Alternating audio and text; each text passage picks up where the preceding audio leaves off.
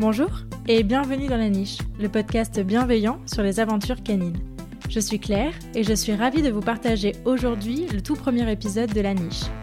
La Niche est un podcast qui aborde les thèmes divers et variés qui entourent le monde canin et qui se veut bienveillant, inspirant, construit et positif. Toutes les deux semaines, je vous partage mes conversations avec des personnes passionnées.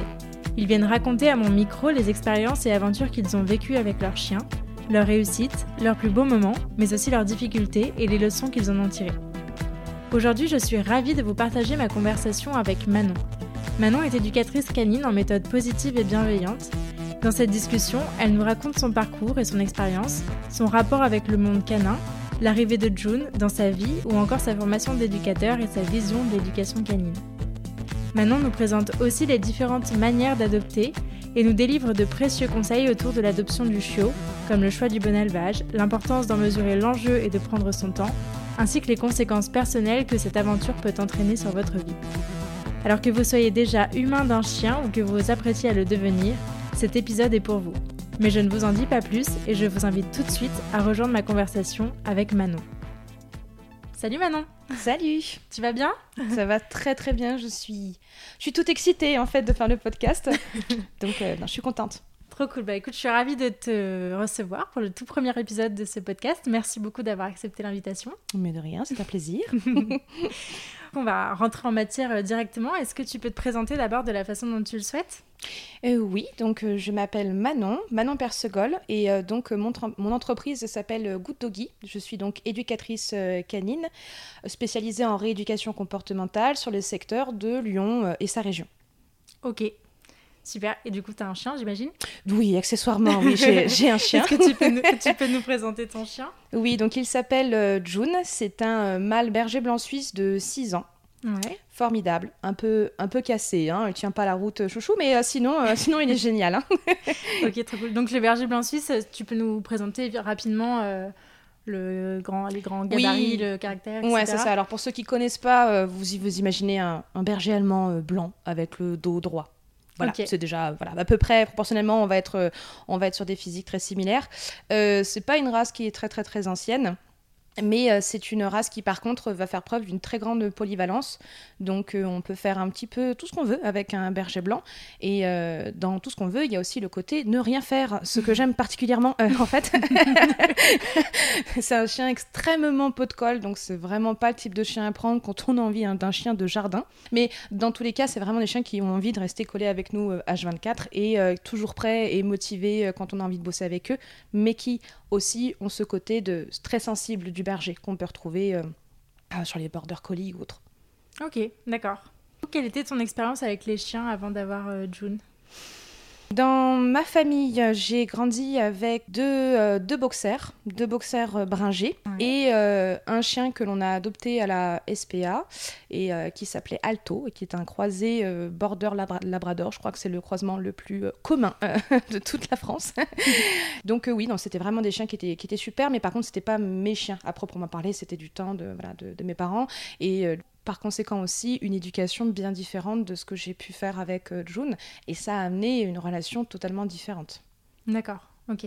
Donc pas du tout la même expérience euh, entre les chiens que tu as pu avoir dans ton enfance et là ce que tu vis avec Non, non, c'était vraiment des chiens, typiquement les chiens de jardin, quoi, qui rentrent pas à la maison. Euh, c'était, c'était en coercitif à l'époque. Enfin, j'ai vraiment connu ça.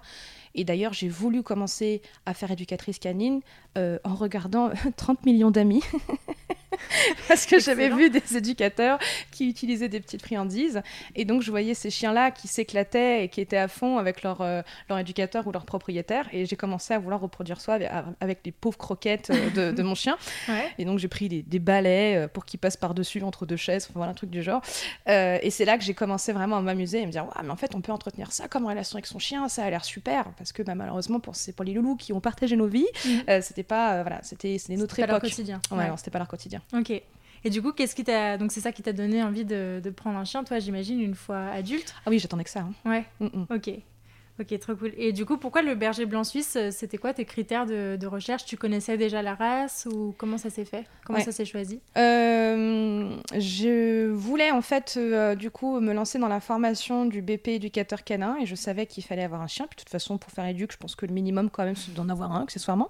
et donc, je me dirigeais plutôt vers une race bergère parce que je me disais que voilà, c'était des chiens qui avaient cette, cette envie-là de, de, travailler et d'apprendre quand je me suis un peu lancée dans les, dans les recherches, j'ai découvert donc le berger blanc suisse. Et je crois que la première fois que j'en ai vu, j'ai eu des frissons tellement je les ai trouvés beaux.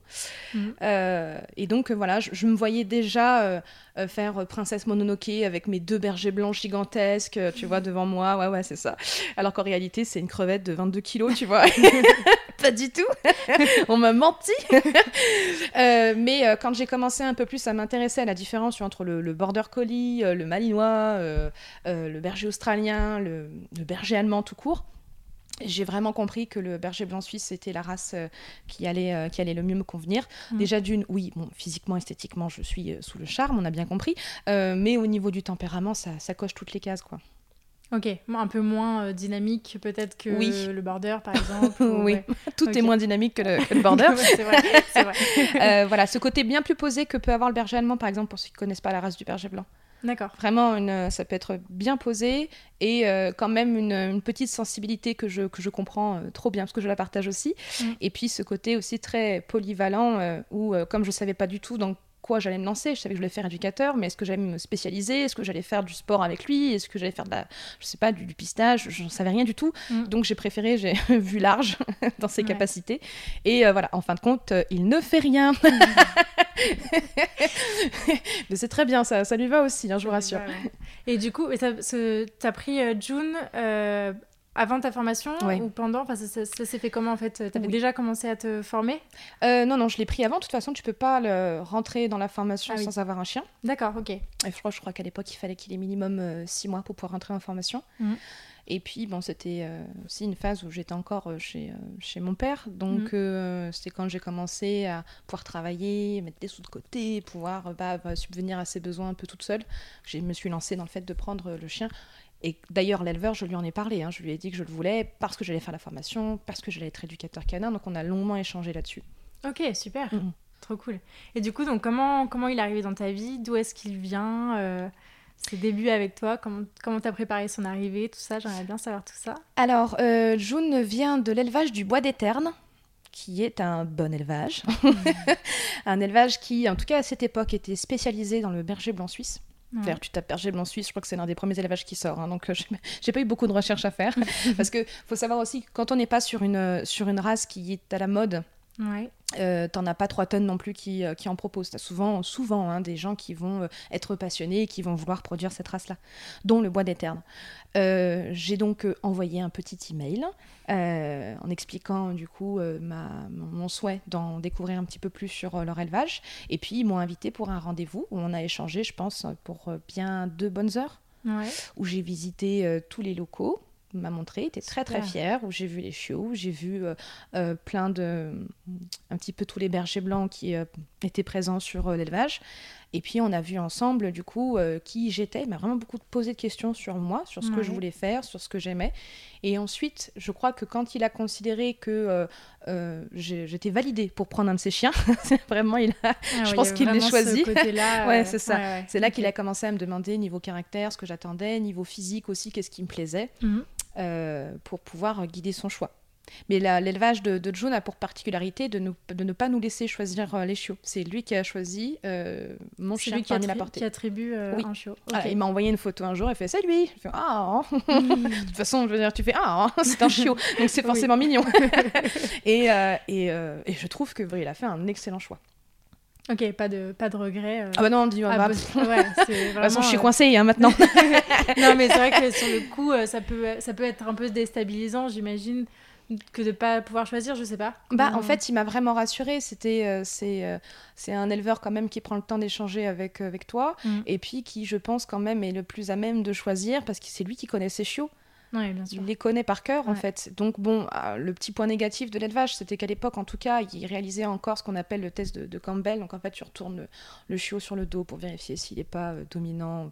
enfin, bref, c'est ringard, les gars, hein, ça se fait plus. Euh, mais. À cette époque-là, j'avais pas d'avis spécialement sur ce, sur ce sujet. Et euh, m'avait dit, c'est celui qui avait le mieux réussi. c'était le plus soumis, ouais. bon, c'était un petit peu nul. Mais en tout cas, euh, quand euh, je suis arrivée le jour J pour récupérer mon chiot, j'ai un chiot qui m'a foncé dessus. J'ai même, moi j'ai été filmée à ce moment-là, on le voit, il me fonce dessus, il me va dans les bras, il a peur de rien. Euh, il ah, était. non, non, j'ai pleuré parce que ça faisait 4 ans que que je, je, saoulais mes proches avec le fait d'avoir un chien. Je me vous verrez, un jour, quand je serai grande, j'aurai un chien je serai éducateur canin. Personne ne me croyait. C'est-à-dire qu'à la fin, vraiment, ils disaient, oui, bien sûr. Mais quand enfin il est arrivé, ah ouais, c'était fou. Trop cool, trop trop bien. Et du coup, comment s'est passée son arrivée euh, à la maison? Alors, euh, bah, on avait un petit peu tout préparé, tu sais, le petit, euh, le petit panier qui n'a effectivement pas fait long feu, évidemment.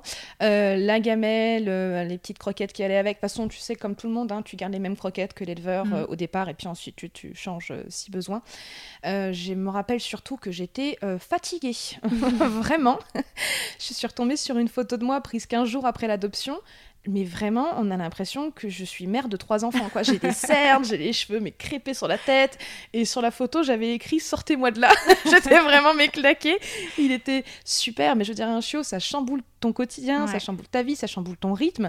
Et euh, il faut euh, bah, les, surveiller un peu comme le lait sur le feu. J'étais vraiment très très fatiguée, mais bon, fort heureusement, au fur et à mesure, bah, on apprend à se connaître, il apprend les consignes de la maison, puis il prend en maturité. Mm. Donc c'est de moins en moins fatigant, je vous rassure. Mais vraiment, au départ, ouais, c'est surtout un souvenir de, fatigue. Et, puis, euh, et puis voilà, deux, trois bêtises de chiot. Mais vraiment, je trouve qu'il était particulièrement facile, Doudou. Ah, il était cool. J'ai pas eu de soucis pour la gestion de solitude. Euh, je n'ai pas eu de soucis avec l'environnement, vu qu'il vient d'un super élevage qui avait déjà fait un travail de familiarisation. Euh, moi, quand il est arrivé en ville, euh, il a eu vite fait sursauter sur deux, trois trucs. Et puis après, au bout d'une semaine, il a fait bon, ok. Donc vraiment, c'était easy, quoi. Trop cool. Et la propreté, par exemple? Moi, en appartement, c'est ça? Ouais, en appart. Et du coup, la propreté, ça a été, ça a été long parce que l'appartement mm. et euh, parce que aussi beaucoup de traitements médicamenteux parce que malheureusement June euh, bah, a eu beaucoup de soucis de santé mm. qui n'ont rien à voir avec, euh, avec l'élevage parce que du coup j'étais en contact avec eux ils me demandaient souvent des nouvelles enfin voilà de ce côté là ils sont clean hein. et puis j'étais même en contact avec certains frères et sœurs et tout le monde va bien j'ai vraiment le, le, cassé du truc et il a commencé à beaucoup se gratter à avoir des plaques bref il a fait une dermatite atopique et on a eu une espèce d'errance médicale qui a duré pendant euh, plusieurs mois avec beaucoup de traitements, beaucoup de traitements qui ont un effet diurétique. Et je mhm. n'étais pas au courant de, de cet effet secondaire. Euh, donc, du coup, bah, au niveau de la propreté, c'était chaud. Mais juste, il pouvait pas se tenir, en fait, euh, Bichou. Ouais, ouais. Et ensuite, suite Déjà à ça... de base, c'est chaud. Ah ouais, de base, c'est chaud. Avec sa dermatite, ça a créé des difficultés de digestion. Il a commencé à, à avoir des diarrhées. Enfin, c'était une catastrophe. Enfin, vraiment, la, la, maison était dégueu. Mm. et ça a été très, très long pour trouver euh, la bonne alimentation, le bon traitement pour pouvoir l'aider. Enfin, là, sur ce point, euh, je pense d'ailleurs aussi qu'il n'est pas très grand à cause de ça. Hein, parce que tu as une difficulté d'assimilation euh, sur la phase de croissance. Bah, il est tout petit, chouchou. En plus de ça, tu rajoutes des médicaments, bah voilà quoi, ça coupe bien la croissance. Donc voilà, j'ai une crevette, c'est pas pour rien, mais je pense que j'ai le plus petit berger blanc de, France. Cette particularité-là. Prend pas de place. D'accord, ok. Et tu, tu m'as dit donc que tu as commencé ton, ta formation euh, peu de temps après son arrivée, du coup. Euh, quel rôle il a joué dans ta formation? Est-ce que toi-même, tu as eu recours à de l'aide extérieure Ou euh, du coup, j'imagine que tu étais quand même bien entourée déjà, mais hmm. comment ça s'est passé pour. J'ai eu fait appel à des éducateurs canins ouais.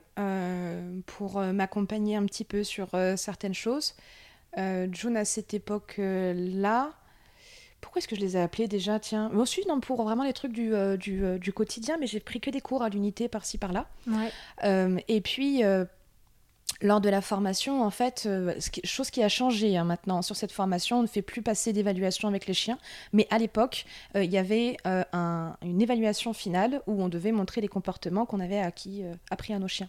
D'accord. ce qui n'était pas génial parce que du coup, on leur mettait un peu une pression monstre et euh, pendant déjà que la formation est très très dense, très riche, mhm. euh, émotionnellement même euh, parlant, les chiens subissaient beaucoup la, pression. Donc maintenant, ils ont, ils ont arrêté ça et je trouve que c'est vraiment une, très bonne chose. Mais voilà, ils nous permettaient du coup bah, d'expérimenter et puis, et puis bah, surtout après de, justifier grâce à, à l'évaluation finale qui était faite dessus. D'accord, ok. Ok. Est-ce que tu peux nous raconter un peu ton parcours jusqu'à comment tu es devenue euh, éducatrice canine? Est-ce que ça a toujours été un rêve? Euh, Comment ça s'est fait? Eh ben, en fait, je veux être éducatrice depuis mes 14 ans, pour de vrai. Ah tu sais, euh, avec les fiches métiers là, de la conseillère d'orientation, et j'ai trouvé cette carte et j'ai fait waouh, éducateur de, de chien, chien guide d'aveugle. Et j'ai montré, je fais ça a l'air génial. Et elles m'ont dit, mais c'est pas un métier. Oh. Alors du coup, j'ai rangé la carte. j'ai rangé la carte. Vraiment. Et euh, à la place, euh, bah, je suis partie dans des études de milieu de, de, de l'art, en fait. Ce qui n'est pas non plus un métier. Non, je rigole. mais en fait, comme j'ai euh, voilà, j'ai fait une fac en fait d'art plastique, j'avais fait option de littéraire pour pouvoir dessiner, avoir des cours supplémentaires en fait dans, le, dans le dessin. Et j'ai suivi ça par, par des études après en, en, fac d'art. Mais c'est fou parce que ça, par contre, personne m'a dit que c'était pas un métier, tu vois. Alors que, genre, euh, je sais pas, fais une fac d'art plastique, tu te dis pas, waouh, c'est sûr, elle va avoir un avenir, tu t'en sais rien en fait. C'est un secteur vraiment très particulier. Mais comme dans ma famille, tout le monde était, euh, tu vois, il y a danseuse classique, euh, il y en a, y a ma tante qui est artiste peintre, enfin bref, ils sont tous dans le secteur, ça leur a paru normal. Genre, éducateur canin, mais qu'est-ce que tu racontes?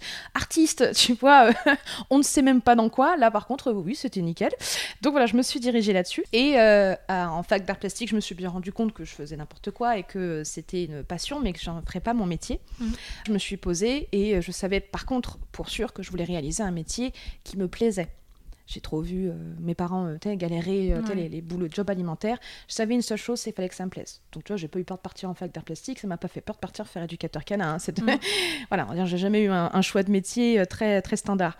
Et là, je me suis dit non, en fait, c'est ça que je veux faire. Comment est-ce que je peux réaliser ce projet-là? Et j'ai été accompagnée par la mission locale à l'époque. Je suis tombée sur un, chic type absolument formidable euh, qui m'a beaucoup aidé, en tout cas euh, soutenu. Après les recherches, c'est moi qui les ai faites et j'ai cherché des formations. Je me suis rendu compte que ça coûtait cher. Et là, c'est un peu euh, compliqué parce que pour être éducateur canin, T'as pas besoin d'un diplôme d'état comme moi. Euh, il, te, il, te, suffit en fait d'un petit d'un certificat qui s'appelle euh, qui s'appelait le CCAD et maintenant c'est la CCEAD, je ne sais plus. il y a un nouveau nom et à chaque fois qu'on veut me le sortir, je n'arrive plus à le dire. Mais voilà, en tout cas c'est un certificat de capacité euh, et ce qui est pas qui justifie pas de formation hein, pour le coup. Certificat de capacité, c'est juste une mise à niveau pour justifier de, de connaissances pour travailler dans le milieu animal. Tu vois, donc euh, c'est un QCM. tu vois ce que je veux dire? C'est voilà, t'as des gens qui ont que ça et qui font des éducateurs canins absolument génialissimes parce mm. qu'ils rajoutent à ça des formations complémentaires euh, chez d'autres éducateurs. Euh, qui proposent leur propre formation privée. Mm. Bon, t'en as d'autres qui ont ça et qui font n'importe quoi. et puis t'en as d'autres qui, comme moi, ont le diplôme d'État et qui font n'importe derrière. Hein. Attention, on n'est pas là pour mettre des jugements de valeur, mais dans tous les cas, moi, je voulais absolument, par contre, trouver une formation qui était vraiment diplômante, qui allait me former en rééducation comportementale et en éducation. Et quand j'ai compris qu'en fait l'école en question, elle n'était pas si loin de, Lyon, au CFPPA de, de Sibins, donc euh, disons que c'est à 40 minutes, quoi. J'étais ravie. Et euh, là, le gars de la mission locale, ça faisait trois ans que je lui parlais de ce projet quand même, tu vois. il m'a dit, pas de souci. Il a euh, m'a parfaitement aidé. Il a tout réglé. J'ai même eu une aide ah financière chaque mois qui est tombée, parce que tu peux pas travailler, tu fais du temps plein. Euh, donc moi vraiment j'étais euh, j'étais privilégiée par rapport à d'autres bichettes qui devaient payer de leur poche et qui, euh, qui, qui, galéraient pendant les mois de formation. Là moi ça va. C'est super. Mais oui. Ouais, ouais. Après bon évidemment entre temps pendant ces 3-4 ans où j'ai embêté tout le monde avec mon projet, j'ai fait plein de boulot. divers et variés qui d'ailleurs je pense étaient vraiment nécessaires parce que suite à, suite à la formation j'ai quand même dû me lancer à mon compte. Ouais. Donc, euh, tu ne lances pas à ton compte comme ça si tu n'as jamais travaillé, en fait. Mm. Elle dure combien de temps, la formation? Euh, On est sur du 8 mois, temps plein. Ah oui, donc ça va très vite, en fait. Ah, ça va vite. Et encore, c'est trop court, il faudrait plus. Ouais. Je dirais, il faudrait au moins deux ans, tu vois, si tu voudrais un truc méga complet, mais bon, ça n'existe pas pour le moment. On va dire que c'est le, plus long qui existe, euh, c'est ça. D'accord, ok. Donc voilà, je suis bien contente quand même d'avoir eu travaillé avant, et tous ces boulots, tous les jobs que j'ai pu faire m'ont aidé après, moi, en tant que chef d'entreprise, pour, pour me lancer. Ok, top. Comment tu as connu l'éducation positive? Tout à l'heure, tu parlais donc de méthode positive. Est-ce que tu peux nous donner un petit peu la différence entre euh, méthode positive et, et, méthode plus traditionnelle, on va dire ce que hmm. tu as appelé coercitif tout à l'heure Oui, c'est ça. en fait, on a vraiment une grande différence entre ces deux approches. Euh, en méthode positive, où je parlerai plutôt de méthode bienveillante, parce que tu, ça tu peux être en positif euh, et ne pas être bienveillant avec ton chien, c'est à, à, dissocier. Mais bon, parlons méthode positive, euh, on cherche en fait à faire exécuter des comportements avec de la motivation. Motivation à recevoir quelque chose. Ok, donc ça peut être une friandise, comme ça peut être une caresse, comme ça peut être euh, avoir accès à. Donc c'est très varié. Hein. La, mm. la, positive, c'est pas que de la knacky, c'est pas que donner à manger à son chien, c'est bien plus complexe que ça. Et en coercitif, par contre, tu motives le chien à éviter une punition. Donc, euh, une punition qui va être, par exemple, euh, un coup de, sur le collier, un cri euh, de, taper aussi, parfois, avec, ou alors en utilisant des outils coercitifs comme le collier torcatus, donc étrangleur avec des pics électriques ou étrangleur tout court. Ou... Enfin bref, j'en passe, on a une imagination débordante pour ça. mais voilà, la grande, la grande différence. Ok. Et donc j'imagine que tes clients te, te, contactent spécifiquement parce que tu es en méthode positive ou est-ce que ça arrive parfois que tu es des gens qui savent qui soient pas plus au courant mm. que ça de, de ces deux méthodes-là. Euh, comment ça se passe hein La méthode positive commence à prendre le pas sur le coercitif bah, je pense déjà qu'ils m'appellent parce que je suis quelqu'un de formidable. Non, Mais c'est évident. C'est pour ça, non Oui, il y a une autre raison Non, non. Alors, je pense qu'en fait, dans les grandes villes, euh, on a une, sensibilité à, à, la, à, la, bienveillance qui... Euh, les gens sont mieux formés, sont mieux informés Hein, c'est surtout de l'ignorance, hein, je pense. Le fait d'utiliser des méthodes coercitives, c'est pas des gens euh, diaboliques qui veulent faire du mal à leurs chiens. Mmh. Tu vois, mes parents. Ça a toujours euh, été comme ça. voilà. Fait, hein. euh, moi, à l'époque, mes, mes, chiens, ils étaient au collier étrangleur quand j'étais petite. Mes parents utilisaient ça, mais, mais ils n'étaient pas là. Enfin, ils voulaient pas leur faire de mal, mais ils savaient juste pas faire autrement. Tu vois mmh. Et donc, je, je, suis bien lotie, moi, à, à Lyon, parce que bah, j'ai toute cette génération-là de de, jeunes actifs, euh, surtout, c'est le profil de clients que j'ai le plus, qui, euh, vont, euh, qui sont sensibles et qui ont envie. Ils m'appellent, ils me disent voilà, je cherche quelqu'un qui utilise des méthodes positives, sans vraiment savoir trop ce que c'est concrètement, mais qui ont quand même envie, tu vois. Euh, et après, d'autres vraiment perdus, tu vois, qui m'ont appelé au hasard, qui ont trouvé mon site internet, et puis euh, qui sont euh, étonnés quand je commence à leur parler de, friandises, de récompenses, de, de pas taper. Mmh. Donc là, pour le coup, il faut vraiment déconstruire plein de choses. C'est plus facile quand tu as déjà quelqu'un de, convaincu, évidemment, que de déconstruire et de, convaincre quelqu'un, alors que c'est peut-être une personne qui a déjà eu des chiens dans sa vie et euh, faire appel à une personne et de, le payer pour euh, qu'elle vous dise que ça fait peut-être 20 ans que qu'on faisait n'importe quoi, c'est pas facile à accepter euh, de prime abord. Mm. Ouais, ouais, justement, ça, ça, fait partie des questions que je voulais te poser. comment tu gères? Parce que c'est vrai que souvent, il y a des, des gens qui ont, qui, ont eu, qui ont toujours eu des chiens, qui sont très à l'aise avec ça, qui sont un peu mis sur un piédestal par rapport mm. aux, jeunes propriétaires qui, qui, arrivent. Euh, est-ce que c'est des gens qui font, qui, qui, font appel des fois à des, à des éducateurs ou est-ce qu'ils restent plutôt euh, sur leurs acquis? Comment tu, tu, vois un peu cette actualisation des connaissances? Est-ce qu'elle a lieu en fait? Je ne sais pas trop. Euh, en fait, je pense que moi, je les vois pas beaucoup parce que c'est des personnes qui vont souvent plutôt aller en club. En fait, éducateur canin à domicile comme je le fais, c'est pas connu. quand euh, je même quand je parle en soirée, qu'on me dit tu fais quoi, je fais éducateur canine, euh, canin, pardon, euh, les gens se demandent ce que je fais. Mais qu'est-ce que tu fais en fait concrètement? Il y a mm. plein de personnes qui connaissent juste même pas notre service. Et donc c'est vrai que bon, euh, concrètement, tu es en train de, Quand tu me parles de personnes qui ont déjà eu des chiens, on entend euh, en dessous que c'est certainement des personnes un petit peu plus âgées, parce que quand tu n'as pas eu 50 chiens à 20 ans, disons que c'est les années qui passent qui font que tu as eu plusieurs expériences. et puis euh, on continue, etc. Oui, voilà, vraiment des personnes qui, qui, adultes, ont eu plusieurs fois des chiens mm. et qui, du coup, ont accumulé des, connaissances bonnes ou mauvaises. Mais la remise en question, elle est forcément difficile et, compliquée. Mais en plus de ça, c'est des profils de personnes qui, eux, au mieux, connaissent les clubs.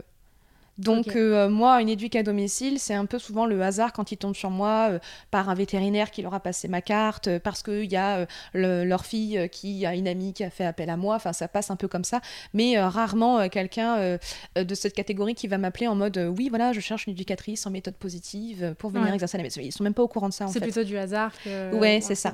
Donc je, commence à, je commence à en avoir, mais c'est pas cette génération-là qui, qui bouge le, le plus. C'est-à-dire que bon bah du fait que je sois là et que je leur donne ces consignes, ils appliquent, mais ils n'étaient mm. pas dans cette première démarche-là.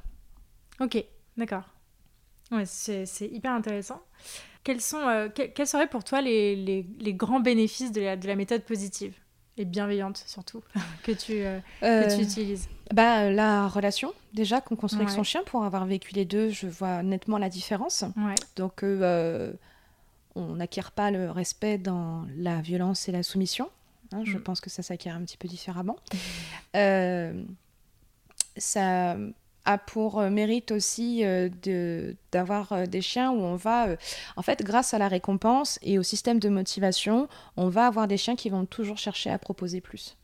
Tu vois, imagine, tu as ton patron qui te qui te dit euh, si tu fais pas ça, bon, euh, tu, ne seras pas euh, payé. Au pire des cas, tu vas le faire, mais tu vas pas chercher à faire plus. Tu as un patron qui te, te, dit tu fais ça, bah, peut-être qu'en plus tu auras une promotion, bah, tu vas réaliser l'exercice et certainement même encore plus. plus. Tu vois? Mm. Donc tu as des chiens qui vont être encore plus motivés à faire. Tu as une relation qui est vraiment au, top, d'un lien de, confiance. Ça se voit dans le regard, ça se voit dans la posture. Et puis tu as aussi, bon, la, la question éthique, hein, on, on est d'accord qu'évidemment, pour moi, euh, il y a, euh, s'il y a moyen de faire euh, sans, sans, coercion, je vois pas pourquoi est-ce que on réaliserait des exercices en méthode coercitive. Si mm. tu sais que ça fonctionne autrement sans avoir à, gueuler sur ton chien, pourquoi? Pourquoi tu le fais alors Tu vois?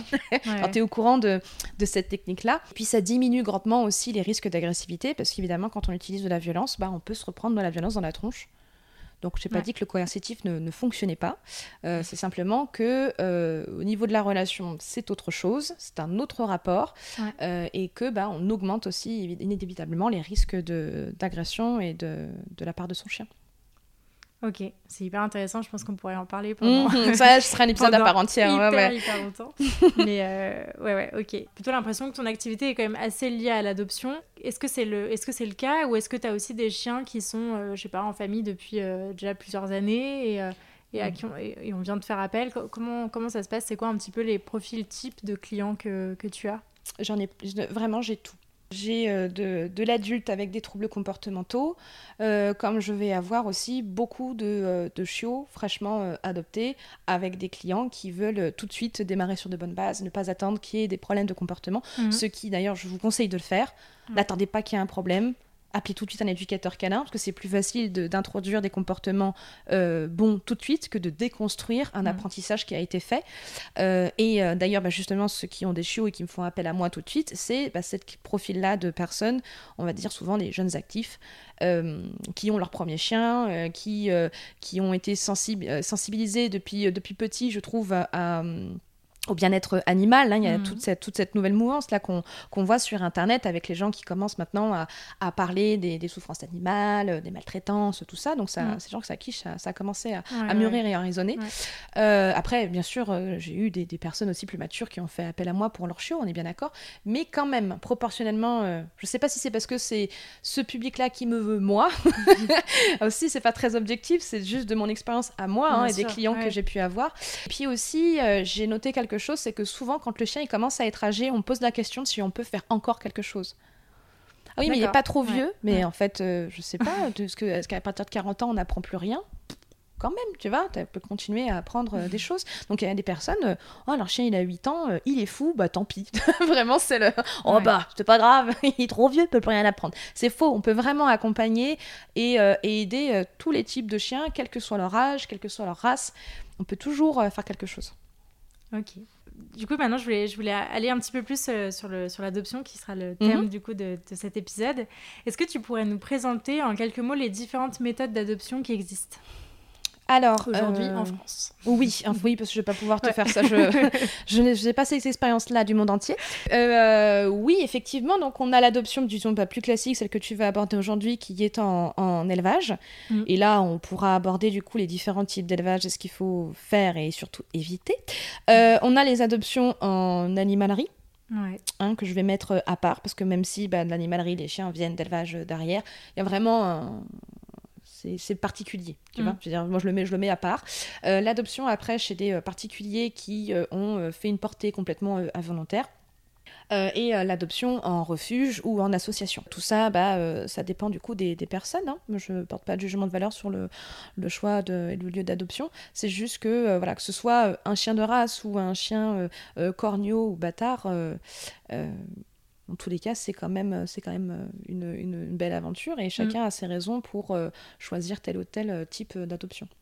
Ok, et donc du coup pour toi, donc j'imagine que tu t'es posé la question avant mm. d'adopter June, qu'est-ce qui a fait que tu allais vers un élevage? Je suis passée par un élevage parce que je voulais faire éducateur canin et que je savais que j'allais devoir, j'allais avoir besoin de mon chien et que je pouvais pas me lancer dans de la possible rééducation je voulais un chiot parce que c'était mon premier chien, donc je voulais vraiment le, suivre depuis euh, tout petit. Et puis j'ai choisi euh, aussi, euh, bah, déjà un berger blanc suisse. En fait, comment dire, il y a, y a, aussi le fait que quand je me suis rendu compte que c'était un berger blanc que je voulais, t'as pas beaucoup de bergers blancs en refuge. T'as identifié la race et après t'as regardé ce qui était disponible en fait. voilà, ouais, il y avait de ça. Tu vois, c'était pas, c'est pas comme si je voulais un border collie, comment dire, border t'en trouves plein hein, en, mm-hmm. en, refuge. De berger blanc suisse, on commence à être sur des races un peu plus rares. Et puis voilà, non, je voulais vraiment le suivre entier dans, dans tout son parcours euh, de, vie pour avoir mon premier chien à moi de A à Z. Je crois qu'il y avait cette démarche-là. Ouais. Ok. Tu disais tout à l'heure, euh, tu faisais un peu écho à cette question. Est-ce que on nous entend souvent dire que les chiots d'élevage vont être plus faciles entre guillemets à éduquer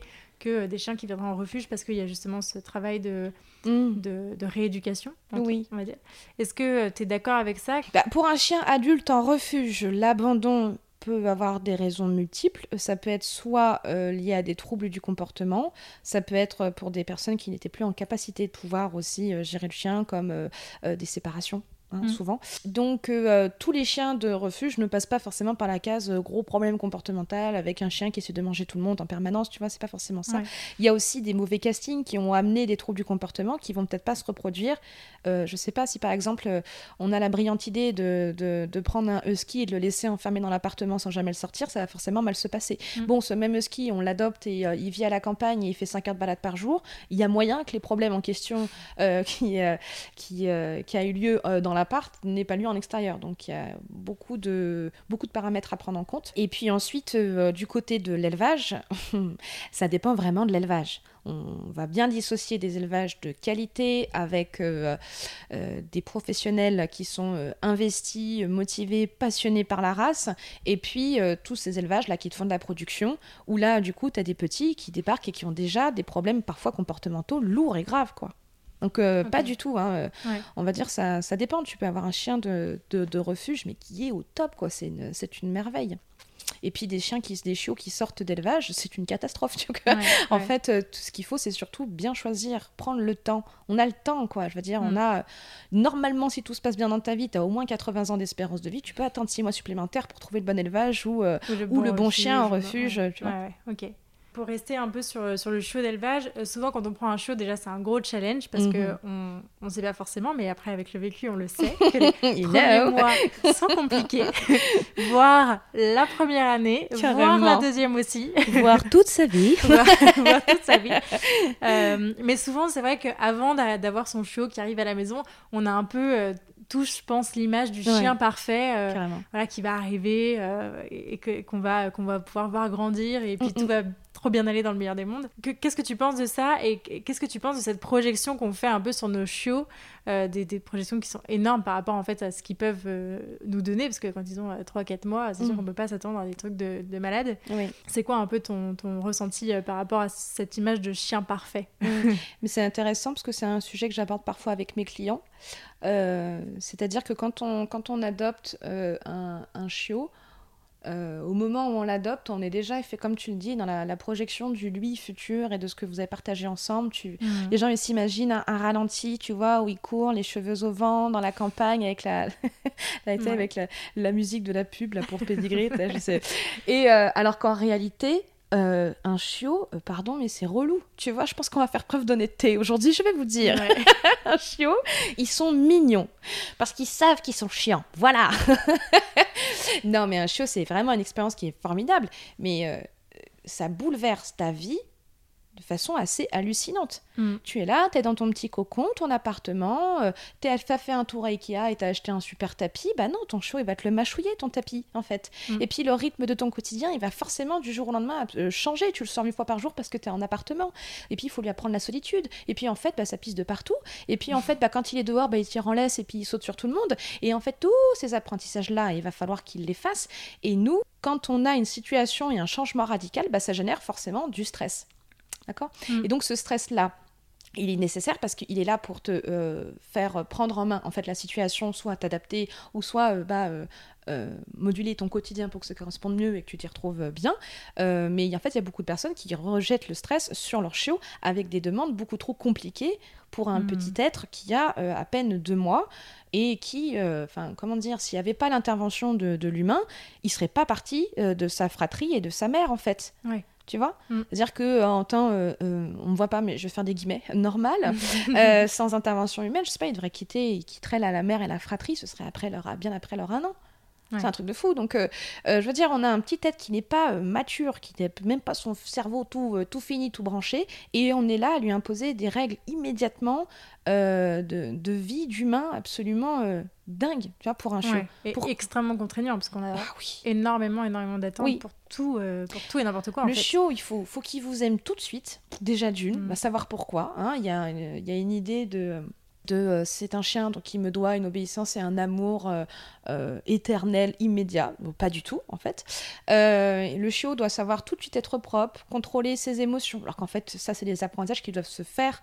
Chez, chez tout le monde, même nous petits, on a dû apprendre à gérer et à contrôler ces émotions-là, à comprendre des règles de vie qui leur sont complètement euh, abstraites, une notion de, de bien matériel qu'on leur impose aussi, Mm. ne mange pas ça, oulala, là là, mais tu te rends compte, ça coûte cher, mais qui, qui ne- n'en sait rien du tout, peu cher, tu vois. Et tout ça dans la- un laps de temps très très court, donc je pense qu'il faut surtout se rendre compte que quand on va avoir un chiot, il faut accepter cet état de stress.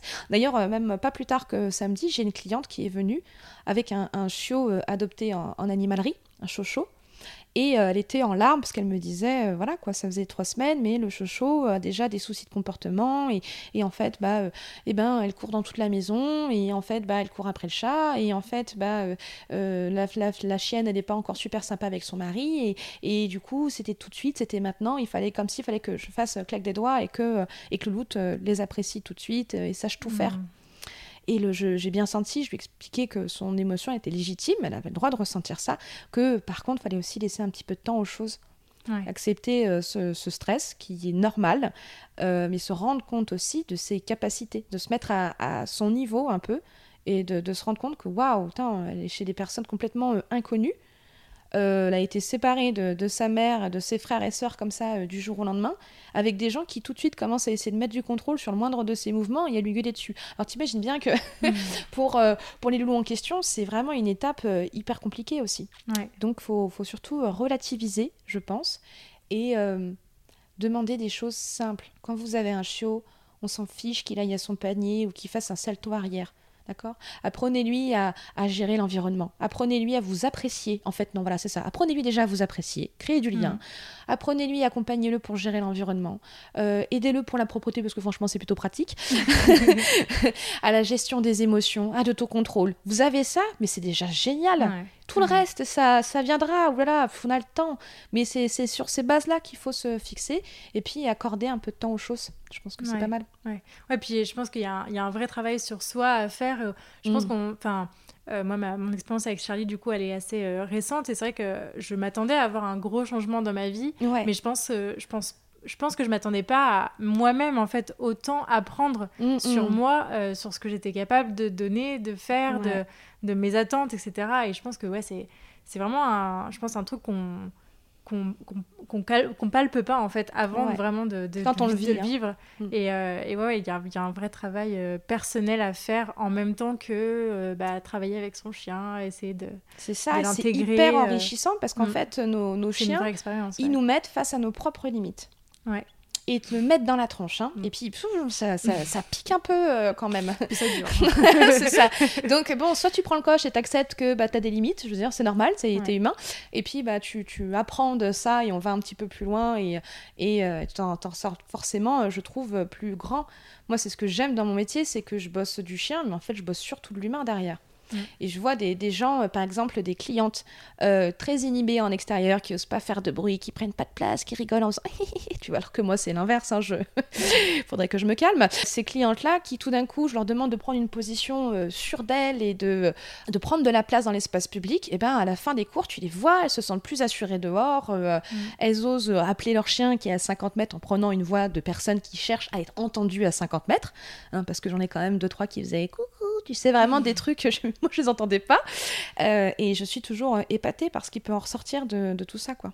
Ouais. C'est aussi pour ça que ce podcast a pour thème euh, le développement personnel, parce que c'est vraiment sur cet aspect-là, en fait, de, de, de, de l'expérience d'avoir un chien, euh, je trouve qu'il est hyper intéressant et qui, dont on parle vraiment très peu, en fait, au final, Oui. parce que quand on cherche euh, adoption d'un chien euh, sur Ouais, Internet, ouais, ouais. on a plein plein de conseils hyper pratiques, mais pas vraiment sur ces questions-là. Et pourtant, elles sont fondamentales parce que c'est aussi ça qui fait qu'une relation va bien démarrer ou euh, peut complètement se casser la figure dès le départ et après. Oui, c'est ça, c'est une relation. Le mot est là, quoi. C'est un mm. truc qui va devoir se construire. Ah, et d'ailleurs, ce qu'il faut, c'est pas euh, quand, quand tu as un chiot et que les gens ils galèrent, ils ont le droit de galérer parce qu'ils galèrent pour de vrai. Donc il faut quand même euh, valider leurs émotions et mm. le désarroi qu'ils sont en train de vivre parce que c'est vraiment, ça peut être très très difficile. Par exemple, tu vois, là pour ma, ma cliente de samedi qui avait les larmes aux yeux, mm. je lui ai dit tu as le droit euh, aussi de trouver euh, une super euh, pension pendant 2-3 jours pour souffler. Tu vois, si tu es à la limite du burn-out, calme-toi, ça va, c'est un chiot, ok Tu trouves une super pension et va être dans la maison de quelqu'un, tu vois, de diplômé avec une assurance, s'il vous plaît.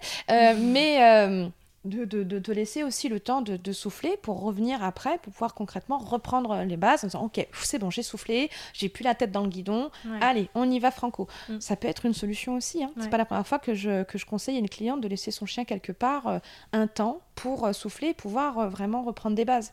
Ouais. oui, l'idée, c'est l'idée c'est de, que ça soit une bonne expérience. Enfin, c'est normalement c'est censé être quelque chose d'hyper joyeux quoi d'accueillir un chiot. Ouais. Et c'est plus, plus compliqué que ça, mais c'est vrai que voilà, faut faut réussir à équilibrer les choses pour que ça reste une, une bonne expérience quoi, un truc euh, positif. Ouais. Ok, bah, c'est trop cool. Et du coup, maintenant, je voulais passer un petit peu à la, à la partie euh, conseil. Je crois que dans ton activité professionnelle, tu proposes des séances de préparation à, à l'adoption, justement. Mm. Est-ce que tu peux nous expliquer un peu bah, en quoi ça consiste, en quoi c'est hyper intéressant euh, Donc, je crois que tu interviens avant même que le chien soit là. Est-ce que tu peux nous parler un peu de, de ces, de ces séances-là? Alors, c'est un service qui est vraiment pas connu que j'ai pas assez l'occasion d'ailleurs de, euh, de, faire en France, hein, je veux dire, parce qu'il me semble qu'en Amérique c'est beaucoup plus démocratisé que ça. J'ai même vu des émissions où ils cherchaient ensemble à trouver le chien qui allait, tu vois, vraiment, euh, ils en parlent bien. Mais alors chez nous, que nenni. Donc effectivement, on m'appelle en amont. Euh, c'est des personnes qui sont un petit peu perdues entre plusieurs races. Donc d'une, il y a un choix de race qui est fait, c'est-à-dire que je vais chez eux, on se pose, on discute, on échange sur euh, euh, pourquoi est-ce qu'ils veulent un chien, euh, quel est leur, quels sont leurs leur rythme dans le, quotidien, qu'est-ce qu'ils ont envie de faire avec ce chien-là, tu vois, mhm. du temps, de l'investissement qu'ils veulent mettre. ensuite, du coup, bah, on essaie de trouver ensemble des races qui pourraient convenir à tout le monde. Donc on a aussi le caractère, mais il y a le physique aussi qui joue un petit peu. Mais de toute façon, après, bon, si tu me dis j'adore les huskies, mais que tu peux pas te sortir 4 heures par jour, faut juste faire une croix dessus, point mm. barre, en fait. C'est tout. Ou alors tu es vraiment très très riche et tu fais appel à un pet sitter tous les jours. c'est des profils que je n'ai pas eu encore. Voilà, il y a, une partie un peu, un peu physique, mais c'est surtout après au niveau du, comportement et du caractère euh, du, euh, du, chien. Euh, suite à quoi je leur donne des consignes ça dépend comment est-ce qu'ils veulent être suivis. C'est soit vraiment on fait juste un rendez-vous où je leur dis bah si c'est telle race, euh, parce qu'ils veulent un chien de race. Hein, là, on se fixe bientôt sur le, sur le profil de personnes qui veulent un chien de race et un chiot. Et bien du coup, j'essaie de trouver avec eux des, euh, des élevages. qu'on essaye de trouver, regarder un petit peu les sites, je leur donne des consignes, euh, qu'est-ce qui va se passer quand ils vont y aller, ce, ce à quoi ils doivent faire attention, tout ça. Et puis voilà, il y a aussi des profils de personnes qui désirent plutôt trouver un chien en refuge. Et euh, dans ce cas-là, bah, on parle quand même des races, parce que bah, du coup, un chien refuse, on peut avoir beaucoup de chiens avec euh, des bâtards ou des corneaux. Et euh, voilà quoi, c'est-à-dire que s'il vient de refuge, mais qu'il est croisé malinois, malinois border collie, et que tu as une famille avec trois enfants, et que, tu vois ce que je veux dire, il y a des profils, ne bah fais pas ça. Non, non, non. Donc tu essaies de trouver au moins les races qui pourraient convenir, et puis ensuite, il peut même y avoir des premiers de personnes qui me demandent de venir avec eux. C'est-à-dire, ils ont vu un chien, je les accompagne avec eux euh, dans le refuge choisi, euh, lors des premières rencontres, pour voir ensemble comment est-ce que ça se passerait, tout ça. Ça peut aller très très loin en fait. D'accord, ok. vraiment, je peux avoir un, vraiment avoir un suivi complet. Et puis, euh, bien évidemment, quand c'est sur du chiot, je, je donne aussi les, les, premières choses à acheter, tout ça, tout ça. Mais voilà, c'est un truc qui dure très longtemps, hein. clairement. Et on papote pendant bien 2-3 pendant bien deux, trois heures. Ok. Bah, c'est hyper intéressant comme, euh, comme, euh, comme service parce que je connaissais pas du tout. Par exemple, je pense que ah si j'avais connu, j'aurais sûrement fait appel à toi pour, euh, oh. pour ça. Mais c'est vrai que ouais, c'est hyper intéressant. Ah, mais même moi, avant, avant de le faire, je le savais pas. Tu vois ce que je veux dire? Mais tu connais d'autres éducateurs qui, le, qui font ce, service-là? Ouais, beaucoup. C'est juste que vraiment, les gens le savent pas. Hein. Mais on fait ça. Hein. on le fait. Il y a, non, non, non, il y a vraiment plein d'activités. Plein on, on, propose plein de choses, mais c'est juste, bah, déjà, tu sais, comme je te disais, quand je dis je fais éducatrice canine, les gens savent pas. Il euh, y a plein de gens qui mm. connaissent même pas mon métier. Alors, carrément, faire appel à quelqu'un pour choisir son chiot, ils s'en fichent. Tu vois, il y, a mm. quand même beaucoup de personnes qui se disent Oh, bah, c'est un chien. Tu vois. Ils prennent un peu n'importe lequel, et quelqu'un qui a eu une portée, euh, tu vois, c'est, c'est, c'est dur. Il y a plein de choses encore à, déconstruire. Mais quand même, voilà, je trouve que les, changes, les choses, elles, euh, elles changent, elles évoluent un petit peu au fur et à mesure. Et puis, bah, j'espère que c'est un service que je pourrais proposer de, de plus en plus, parce que je trouve ça super intéressant de, de, d'accompagner en amont pour trouver euh, quand même l'être parfait qui, qui va accompagner votre vie peut-être pendant 15 ans. C'est énorme. Ouais, ouais. Bah oui, c'est ça, parce qu'en plus de la responsabilité, c'est aussi des, des années euh, dédiées à son, à son chien. Donc, euh, ouais, c'est le choix est important. Ah oui, c'est vraiment très important. non, mais avoir un chien, c'est hyper chronophage. Donc, euh, non, mais c'est super cool et je voulais vraiment mettre à l'honneur cette, cette, cette partie-là parce qu'effectivement, je, on en avait déjà parlé. Oui. du coup, est-ce que tu pourrais euh, donner euh, à nos auditeurs des, conseils, des grands conseils pour bien choisir son élevage? J'imagine que ça ne sera pas aussi poussé que ce que tu peux donner. Euh, Puisque ça dure trois heures quand même. Ces là voilà. Mais en tout cas, des grands conseils, les choses auxquelles il faut faire attention quand on, choisit un élevage, quand on veut adopter un chiot de race. Et... Mmh, ouais. Alors déjà, rendez-vous compte que c'est pas parce que c'est des gens qui travaillent dans le milieu animal que tout le monde il est cool et tout le monde il est gentil. Mmh. On a quand même beaucoup de personnes qui sont là dans un but de profit. En fait, on a des élevages qui sont euh, excellents, qui vont faire un travail de, sélection au niveau du tempérament, de la santé et après euh, du physique, parce que pour moi, c'est vraiment euh, quelque chose qui devrait venir bien après, qui vont faire tout un travail de, familiarisation, de manipulation des chiots, de parcours d'éveil.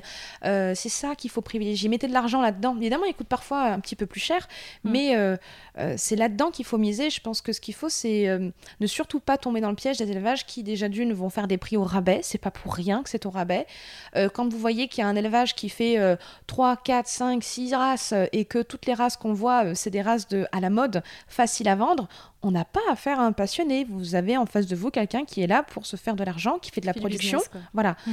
Quand vous mettez 1500 euros dans un chiot, vous payez le temps investi avec le chiot, vous payez les croquettes, les locaux, vous payez le lieu de vie des parents ok La qualité de vie des parents qui sont derrière et qui vivent euh, là-bas. Hein Donc, euh, quand on paye son chiot 800 euros alors que c'est une race qui vaudrait plus, eh ben, euh, vous payez peut-être une vie euh, pour sa mère euh, dans un box qui ne sort absolument jamais. Un chiot qui d'ailleurs est né dans le box sera et restera dans le box jusqu'à votre adoption, avec de possibles soucis de, santé, parce que j'en ai vu que trop souvent. C'est ça qu'en fait on, paye, hein. c'est ça le rabais. Le rabais, il est fait là-dessus. Donc je pense que c'est carrément un acte militant, hein, quand on veut en tout cas rester sur... Voilà, de bien choisir, ne pas mettre de l'argent. Quand vous allez dans un élevage et que il y a des élevages, il n'y a pas besoin de décrire que ça se voit quand c'est nul. Hein. Il y a des élevages vraiment, tu sais, c'est, glauque, hmm. ça se sent quand euh, il y a des niveaux de nullité. vraiment, ça se sait tout de suite. Et que vous vous dites, euh, je vais prendre ce chiot-là pour le sortir de là, c'est dur, mais ne le faites pas.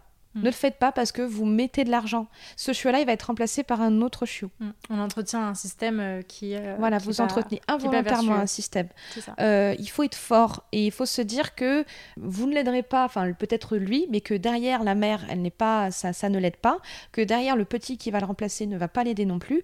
Donc quand vous voyez un élevage pourri, si dans vos recherches vous êtes amené à aller dans un élevage et que vous voyez que les locaux sont pas au top et que vous avez un doute, au pire des cas, vous repartez, mais vous faites une déclaration à des DPP, enfin, vous faites la déclaration à ceux qui peuvent du coup peut-être euh, SPA ou autre pour dire voilà les locaux sont pas sont pas aux normes, ça m'a paru bizarre, j'ai vu des choses étranges. Voilà, faites ça, mettez des mauvaises notes sur Google, mais n'achetez pas euh, dans ces locaux du tout. Donc euh, les règles vraiment au moins de base, c'est un bon élevage sur un chiot de, race hein, euh, va faire une à deux races maximum. Plus, mm, mm, ça commence à être chelou. On peut pas être spécialisé dans une race quand on en a 400. On peut pas non plus s'occuper correctement de ses chiens quand on en a 400, tu vois aussi. Ils peuvent pas tous sortir. Euh, l'éleveur, du coup, va être au moins spécialisé. C'est un élevage aussi qui va forcément te faire visiter tous ces locaux Hein Parce que là, j'en ai quand même deux, trois des éleveurs qui en ont bien profité pendant le confinement et le Covid. L'excuse ah bah, du tu peux pas venir et du mm. coup, euh, il les amenait dans une caisse et il nous les, euh, il les, il les passait sur, euh, sur des parkings. Donc on se demande bien ce qu'il y a derrière. ah oui, non, mais c'est une catastrophe. donc il, va, il est très fier de ses locaux. Il te montre tous ses locaux. Tout est absolument clean. Mm. on voit que les adultes, ils sont bien, ils sont en forme. là, par exemple, tu vois, pour le, bois des ternes, je sais que tous les jours, les, les, les, les adultes sortent. Euh, au moins l'un des deux parents a, euh, passe du coup des, euh, Ah, pareil, les anacronymes, j'ai toujours du mal à le dire. S-A-U, le saut. Putain. Ah, le XO Le XO, merci. Le XO, la ouais, dyslexie, ouais. c'est une catastrophe pour ça. T'en as au moins un sur deux, parce que du coup, on est quand même sur des chiens qui doivent être, qui doivent être polyvalents. Donc, Mm. euh, tu sais qu'en plus, ça veut dire que c'est des chiens qui sortent, qui vont au club, qui vont bosser, qui font de l'agility, euh, qui font des concours et qui bougent et qui sont stimulés. Euh, les chiots, t'avais un parcours d'éveil. Tu payes 1500 euros parce que le gars, en fait, il fait des parcours d'éveil. Les chiots, ils sont stimulés. T'as même certains éleveurs donc, qui passent, par exemple, des bandes-sons pendant que les petits sont en train de manger, des bandes-sons de bruit de ville.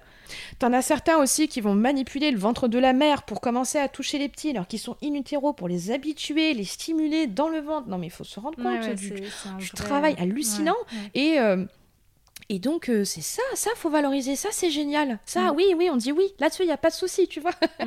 Mais par contre, continuer à acheter du chien de race en passant par des élevages craignos pour euh, avoir un petit rabais, euh, là, par contre, c'est pas. Là, je. Je suis vraiment contre ce, Ouais. ce- ce projet-là. Mm. Après, il y a aussi le manque euh, d'information. Et j'espère, du coup, euh, grâce à ce podcast, euh, que ça diminuera un tant soit peu. Au moins, peut-être une personne qui, euh, qui était à deux doigts de passer par un élevage nul réfléchirait peut-être à, à trouver une autre solution. Donc, vraiment, l'éleveur, d'une, ne vous fait pas non plus une vente en one-shot. Bah non, en fait. Mm. Donc, quand vous allez au salon du chiot, bah pareil. Quel bon éleveur va amener des chiots qui sont pas, euh, qui sont à peine euh, sevrés dans un environnement pendant deux jours avec du bruit de fou, plein de gens différents qui les manipulent comme ça, allez hop, ça fait, ça, ça fait propager les bactéries et les virus entre eux, Mm. euh, et qui fait de la vente en one shot avec des gens qu'on connaît à peine. Mais Mm. personne. C'est des bébés, hein. Il faut se rappeler que c'est des. C'est des petits, ils sont pas. petits et... Aucun, aucun Ouais. bon éleveur n'amènerait des chiots, en fait, euh, dans cette situation. Personne. Ouais. Euh, aucun bon éleveur ne ferait de vente en one-shot. Ouais. Moi, je me suis déplacée, j'ai fait une heure et demie de route, j'ai basculé pendant trois heures, et il m'a dit au revoir. Et plus tard, on- je suis revenue pour, euh, pour euh, récupérer mon chiot, suite à, je crois que c'était passé au moins euh, quatre mois. 4-5 mois quand même. Ça, c'est des signes. hein. Un éleveur qui veut vous vendre un one-shot, un éleveur qui ne vous montre pas ses locaux, un éleveur qui fait plus de deux races. Et aussi, si vous êtes amené à visiter plusieurs élevages, ce que je vous conseille de faire, hein, eh bien, je, la petite astuce quand même, c'est que quand il, quand il commence à y avoir des chiots autour de vous, c'est de croiser les bras. Ça paraît être étrange, mais l'une des techniques numéro un, c'est de vous mettre le chiot dans les bras. Donc, quand on l'a dans ses bras, bah, il y a l'émotion hein, qui peut Mhm. commencer à, à- à nous emporter avec sa petite bouille absolument mignonne. Et euh, c'est une technique euh, vraiment bien basse, hein, mais euh, ça arrive euh, très régulièrement. Ouais. Et donc, du coup, voilà, vous avez les bras croisés, vous restez à distance, essayez d'être très très neutre pour éviter de vous faire avoir par la technique du chaud dans les bras. Et du coup, tu fais, oh, bah, je vais repartir avec. Ouais, ok. Et puis voilà, alors moi, mon éleveur a fait le choix quand même de, de- de choisir lui-même le chiot, parce que je pense que c'est quand même celui qui, le- qui les connaît le mieux. Euh, j'ai pas dit que c'était forcément euh, la meilleure façon de faire, mais en tout cas, moi, j'ai pas, j'ai j'ai vraiment euh, pas eu de soucis avec, euh, Mm. avec ça. Ça a été Mais, un bon euh, match. Oui, bah, mais ouais, c'est sûr. Ouais. Bah, à vrai dire, on a quand même parlé sacrément longtemps et je trouve que c'était parfait. C'est vraiment Ouais. excellent. Et puis, euh, bah, du coup, euh, surtout, vous vérifiez au niveau, euh, au niveau santé. Voilà, parce que là récemment, on a eu, j'ai eu une expérience très malencontreuse avec une petite chienne dalmatienne euh, qui a certainement euh, dû beaucoup blesser euh, la, bah, l'ancienne maintenant propriétaire. C'est une dame qui avait plutôt bien fait les choses. Elle m'avait appelé avant même de recevoir la chienne. Donc elle avait pris dans un élevage. Mhm.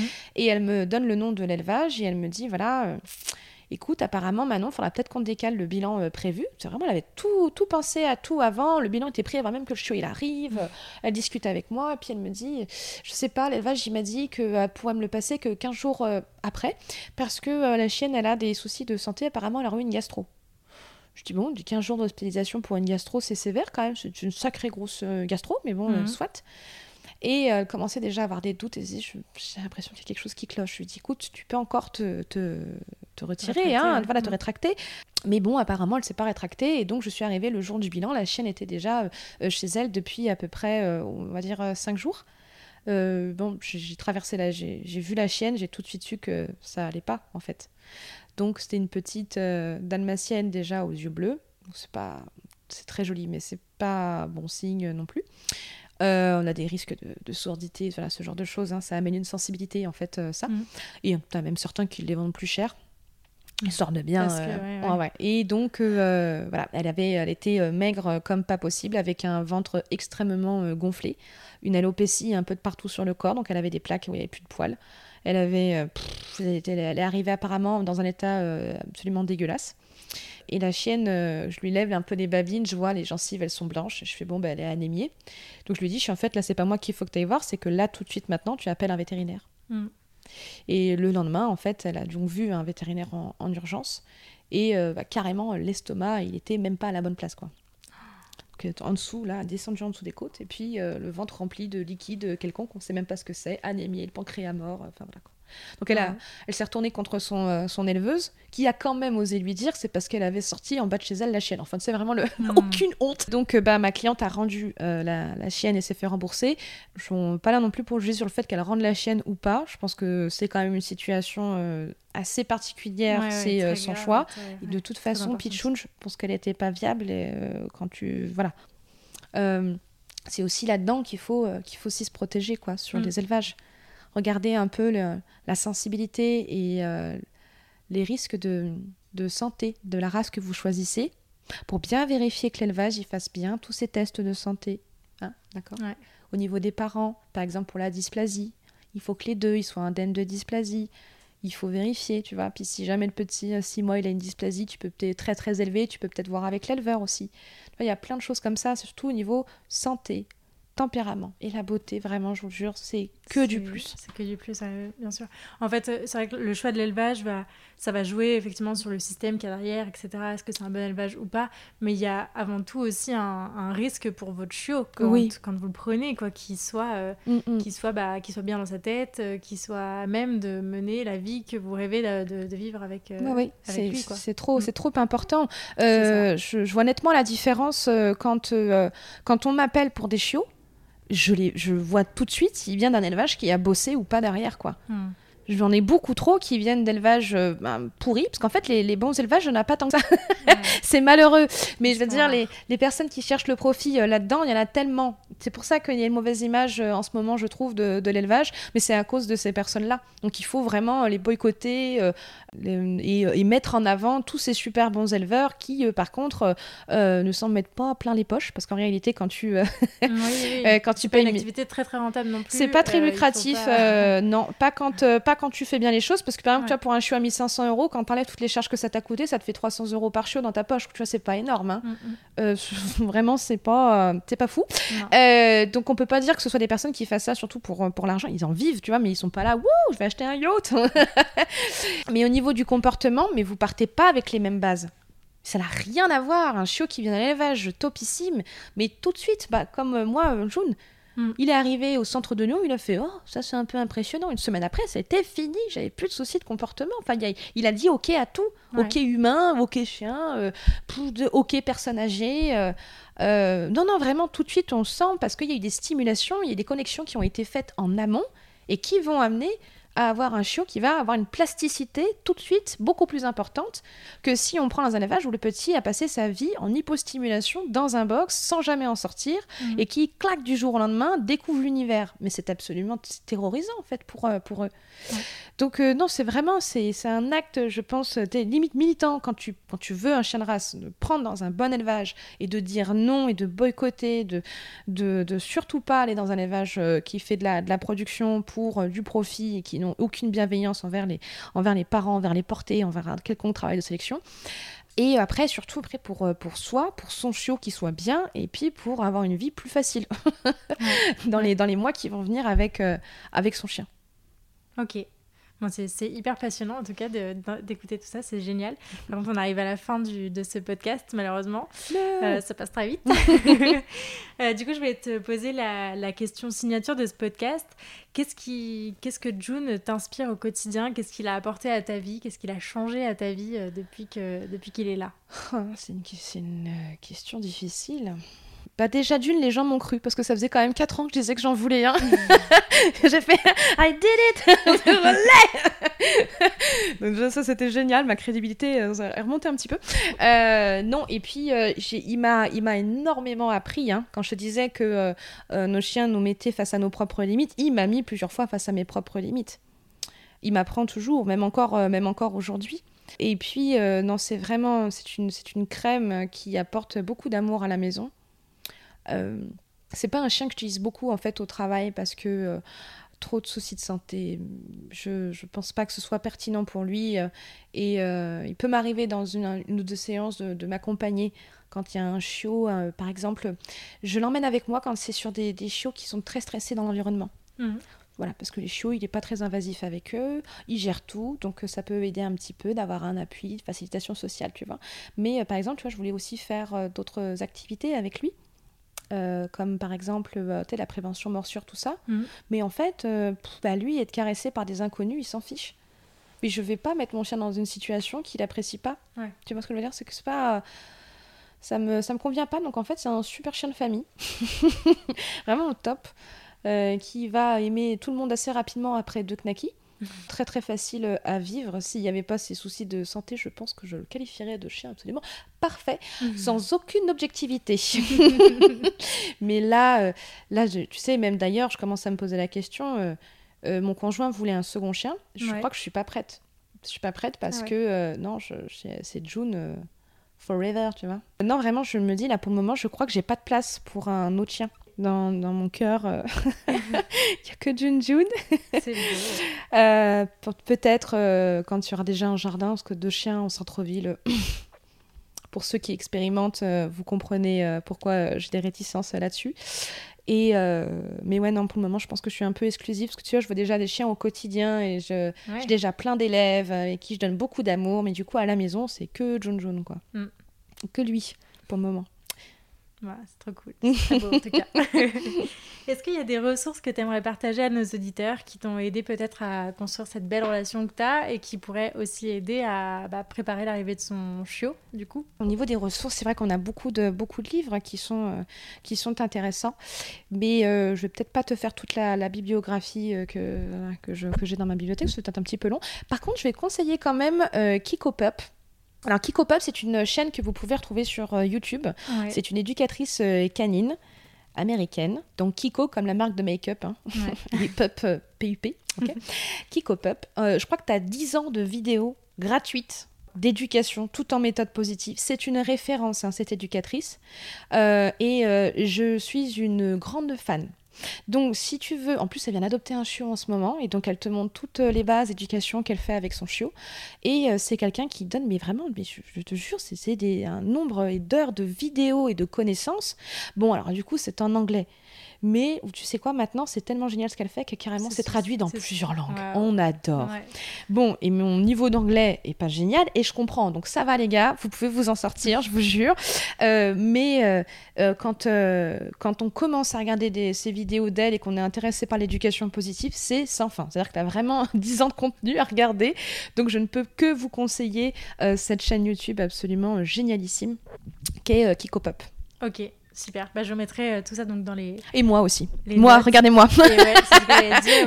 du coup, où est-ce qu'on redirige les, les, éditeurs qui voudraient euh, bah, suivre un peu tes aventures euh, Eh bien, en fait, du coup, là pour le moment, j'ai plus qu'un compte Instagram. C'est gooddoggy.educ, je crois. Ouais. Pareil, je mettrai dans les notes. Ouais, voilà. Et en fait, sur mon compte Instagram, là, par contre, je publie beaucoup, en surtout de stories où on voit mon quotidien au travail. Parce que j'aime bien, j'aime bien euh, filmer un peu mes cours, j'aime bien euh, vous donner deux trois petites bribes d'informations pour euh, partager et vous mettre un peu dans, dans l'envers du décor. Donc après au niveau des photos, bah, c'est June, June, June et re-June parce qu'il est formidable. Mais par contre, voilà, du côté des, des, stories, là vous voyez vraiment un peu, vous m'accompagnez dans mon quotidien d'éducatrice. Et apparemment, bah, ça plaît beaucoup. Et moi, je prends beaucoup de plaisir à, à le faire. Donc, n'hésitez pas à venir, à venir me suivre. Trop cool. Merci beaucoup Manon pour cet hmm. épisode. C'est un plaisir. Hyper enrichissant, hyper intéressant et euh, peut-être pour un deuxième. Oui. À bientôt. Ce sera avec plaisir. Salut. Top, merci beaucoup. Salut. Merci beaucoup de vous être joint à ma conversation avec Manon et de l'avoir écouté jusqu'au bout. J'espère que ce premier épisode vous a plu et si c'est le cas, je vous invite à en parler à des amis qu'il pourrait aider et à le partager sur les réseaux sociaux en nous taguant gooddoggy.educ et @lanichepodcast. Si vous souhaitez soutenir ce projet, vous pouvez aussi me laisser une note et un commentaire sur la plateforme que vous utilisez pour m'écouter. Pour enrichir votre écoute, n'hésitez pas à visiter mon site laniche-podcast.fr. Enfin, pensez à vous abonner au podcast et à me suivre sur Instagram pour ne rien rater des prochains épisodes. D'ici là, prenez soin d'eux, prenez soin de vous et je vous dis à la prochaine